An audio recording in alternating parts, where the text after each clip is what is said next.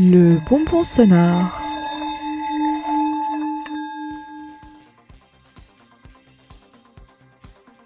J'ai vu des vidéos, des tutos, des applications pour présenter les meilleures façons de faire attention à sa peau.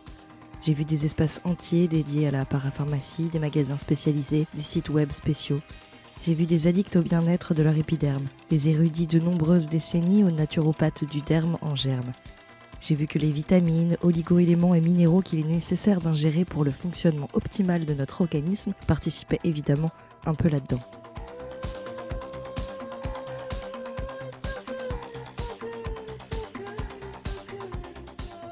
J'ai vu aussi que l'ingestion de bons aliments ne suffisait pas pour avoir l'air resplendissant, qu'il était pas mal parfois d'aider un peu la dernière couche de son corps à devenir épatant. Lors d'une semaine confinée chez moi, j'ai vu l'étendue des soins que l'on peut faire pour améliorer son teint, pour prendre soin de soi. De l'éveil inné lié au sommeil, au massage structuré du visage et divers traitements routiniers. J'ai vu les eaux micellaires et huiles en tout genre pour nettoyer, les hydrolats de plantes ou toniques pour rééquilibrer, les sérums pour purifier, nourrir, exfolier ou dérider, les gommages naturels qu'il est possible d'inventer, les huiles végétales seules ou à rajouter dans des crèmes pour hydrater, plus ou moins riches selon l'envie du résultat fini.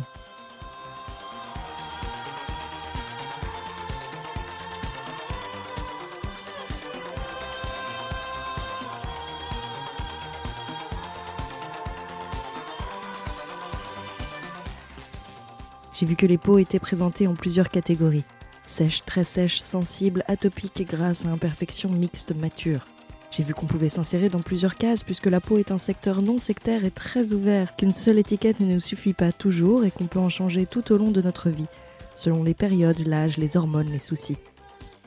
J'ai vu la multitude de traitements pour les rougeurs, les points noirs, les pores dilatés, les boutons, les sécheresses, le teint terne, les poches, les cernes, les cicatrices, les taches, les rides et ridules, de quoi avoir l'air ridicule en parlant de tout ce que l'on sait à ce sujet.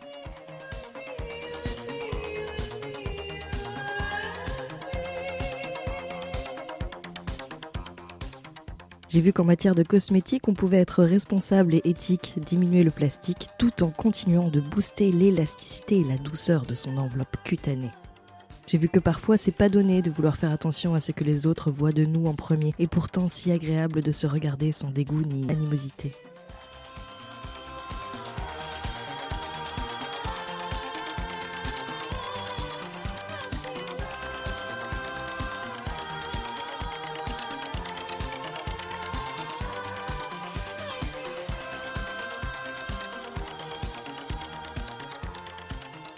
J'ai vu comme il est juste de prendre un moment plus ou moins long pour être avec soi, se faire plaisir et se détendre. Ah, qu'il est bon d'être tendre. J'ai vu qu'avec un simple masque du visage, on pouvait redonner à sa journée un peu de gaieté. J'ai vu que se faire beau ou belle, comme on dit, ce n'est pas qu'une question de maquillage ou d'habit, mais d'avoir envie de se sentir bien pour soi.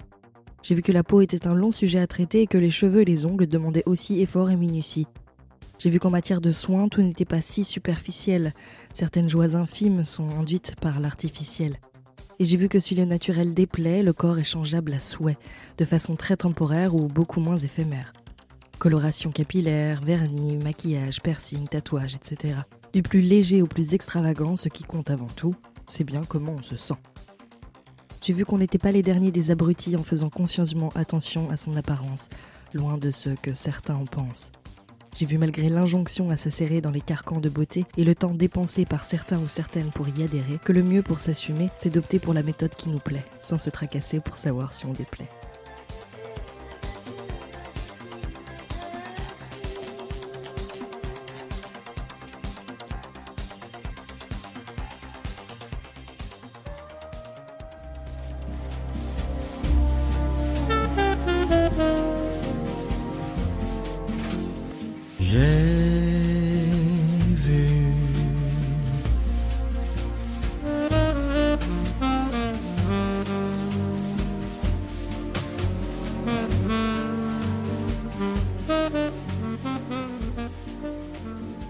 Un bonbon sonore proposé par les radios du réseau Radio Campus France.